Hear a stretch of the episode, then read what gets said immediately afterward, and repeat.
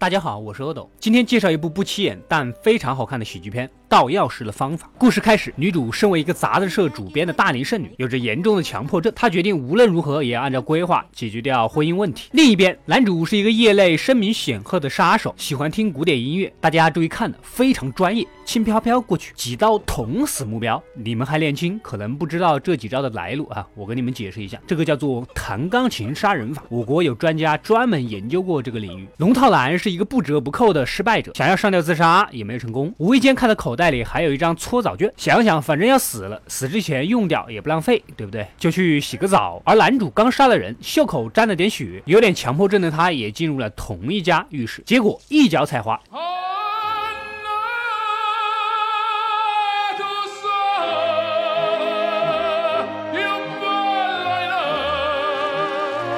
一个分腿前空翻，转体一百八十度，非常夸张的摔晕过去。龙套男趁机交换了手牌，取走了男主的所有东西。哎哎哎，你这个高开叉骑蛋小包臀是怎么回事？一定要搞这么性感吗？啊！龙套男开着男主的豪车，用着他的钱，第一时间找回了所有的债主还钱，然后打包好一切，来到医院，准备将东西还给男主。哪知道男主竟然失忆了。男主看病历上的名字，误以为自己就是眼前这个无比失败的龙套男的身份。好心的女主顺道送男主回家，也可怜他的境遇。男主决定问问邻居，看能不能有点线索。结果住在这里都是玩游戏、看动漫的死宅，就是邻居好几年，见面第一句就是弄是谁，弄着那个的那种。这倒也是真的。前段时间新闻还说，日本第一宅男在家里待了三十年没出门。不过这也就在他们那儿会发生这种事。我们这里你宅不了，宅十年房子就得拆迁。而另一边，龙套男来到男主家，发现男主非常有钱。物品整理的整整齐齐，绝对的处女座。此时电话响起，是黑社会雇主打来的。由于之前杀人的任务，所以准备交付尾款。龙套男不是男主，只能支支吾吾的答应了。龙套男被带到见黑社会老大，这老大的长相让我有一种看老炮前传的感觉。黑老大有点像青涩版的冯小刚啊。六爷告诉他，虽然之前的某社长帮忙杀了，但是社长手上有一笔钱不翼而飞，请求龙套男能顺手从社长的情妇口中探出消息。而男主那边也开始了他群众演员的生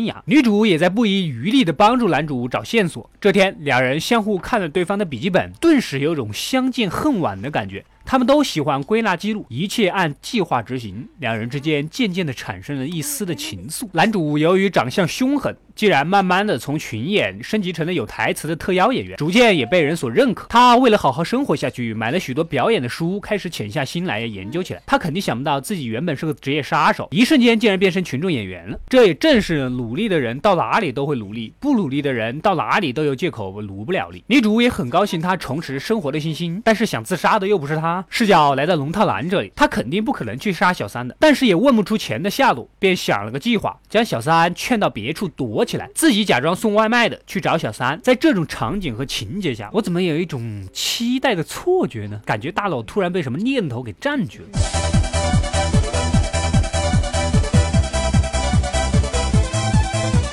这天，女主接到电话，她的父亲去世了。她原计划是在父亲死前能看到自己的婚礼，可现在也不用了。伴随着悠扬的古典音乐，男主似乎回忆起了自己的身份。另一边，龙套男其实并不知道，他跟小三的对话已经被监听了，只得仓促逃跑。回到家就碰到了记忆恢复的男主，六爷几个也追了过来。当务之急是解决掉他们几个人。男主计划假装杀死龙套男，借口佯装投奔六爷，只要他认为杀手死了，不再追究，大家都相安无事。两人在房间演练起来，结果龙套。男演技非常的浮夸，这要是跟范冰冰搭戏，非把别人给气死。你说你简单点，翻眼睛就死的事儿，你给我整这么大个动静，自己美美搭的戏全都给你抢了，连男主这个杀手都看不下去了，开始教他演技，同时也告诉了龙套男。他从来没杀过人，那些他所谓杀死的人，全部都是假死，换了个地方生活而已。来到跟黑社会约定好的见面现场，正当两人按原计划表演，结果女主突然闯入，打乱了男主的计划。女主也知道了男主的真实身份，为了不让女主被牵扯进来，男主决定独自去找六爷，将自己原本的积蓄拿出来化解此事。哪知道钱早就被龙套男给花光了。龙套男和女主也不得不按要求去小三家里见面。当六爷几个人带着男主来到小三家，发现地上。躺着小三和孩子的尸体，龙套男也发挥起来，他斥责六爷根本不专业，打乱了他的办事节奏和风格。虽然演的不错啊，哪知道六爷也是经历过腥风血雨的。